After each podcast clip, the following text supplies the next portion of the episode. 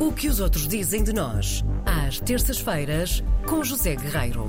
Que nos presenteia com a sua presença aqui em estúdio. Olá, José Guerreiro. Nós temos de inventar sempre Não há qualquer mais nada coisa. para dizer. Não, há muito para dizer, É haveria verdade. muito para dizer. E hoje vamos falar sobre o mundo dos vinhos, uma vez mais. Isto é um bocadinho recorrente, mas pronto, é o que é.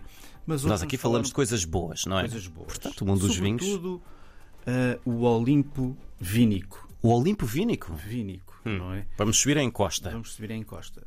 Não sei se os ouvintes já ouviram falar de Jancis Robinson. Ahm, certamente, se ouviram falar dela, ouviram falar certamente de Robert Parker, portanto, o guru dos gurus, o grande crítico dos vinhos, etc. Ou James Suckling ou Mark Skyres. Uh, Jancis Robinson, ela escreve e procura transmitir aos seus leitores tudo o que é possível saber sobre um determinado vinho em prova. E ela é também correspondente de vinhos do Financial Times desde 1989. Olha que Quem- maravilha. quem, quem quiser saber, quem quiser saber um bocadinho mais sobre o trabalho dela e sobre esta mulher, não é? Eh, pode consultar o site dela, o jacesrobinson.com. Ora, no mês passado ela hum, inicia um artigo no Financial Times deste modo. Como qualquer escritor de vinhos, perguntam-me frequentemente quais as regiões vinícolas que devo procurar. A minha resposta nos últimos anos tem sido Grécia e Portugal pelas mesmas razões. E vou continuar a citar. Ambos os países têm uma variedade de variedades de uvas indígenas que, combinadas com a vinificação, portanto, a vinificação, a, a operação técnica que garante a transformação da uva em vinho, que, com uma vinificação dramaticamente aprimorada, conseguem oferecer originalidade e valor ao vinho. Fim de citação. E, portanto, subitamente também neste artigo, adiante ela destaca que o vinho feito no nosso país é cada vez menos um vinho estranho. Ou seja, ela conta que a importadora das importadoras, digamos assim, a Maxwell Working, que é uma importadora que é muito responsável por levar a vinho português europeu, mas também muito vinho português para a América, ela conta que hum, eles estão muito satisfeitos com as vendas do vinho grego, mas que o vinho português é uma outra história. Uma história de sucesso com vendas que aumentaram nos últimos cinco anos entre 65% e 70%. Ah, percebo porque é que estão contentes, não é? Ora bem. Para o mercado norte-americano, isto é uma enormidade, como é evidente.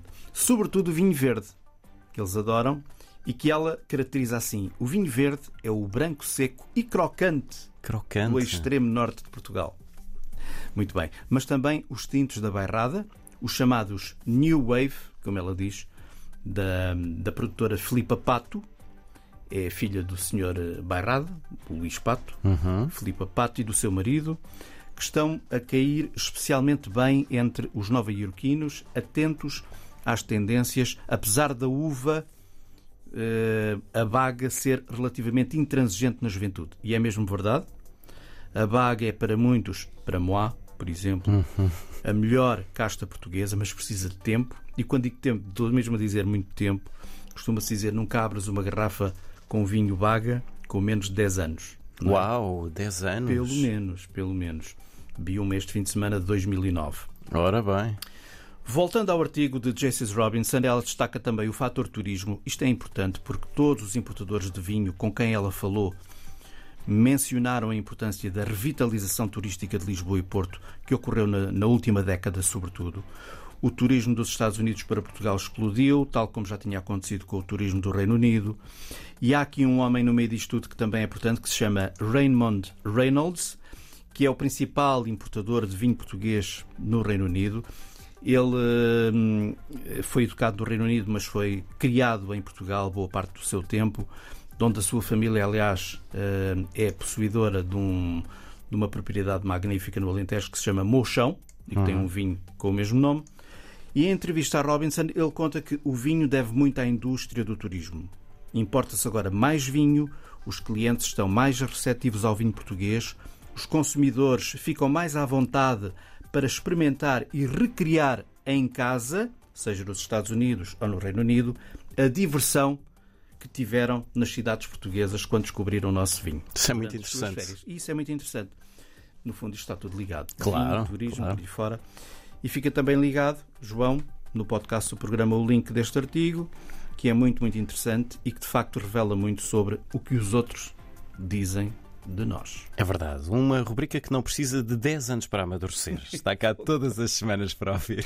Até para a semana, Zé Guerreiro. daqui a 10 anos. 10 anos. Esperemos, esperemos, esperemos. Um abraço.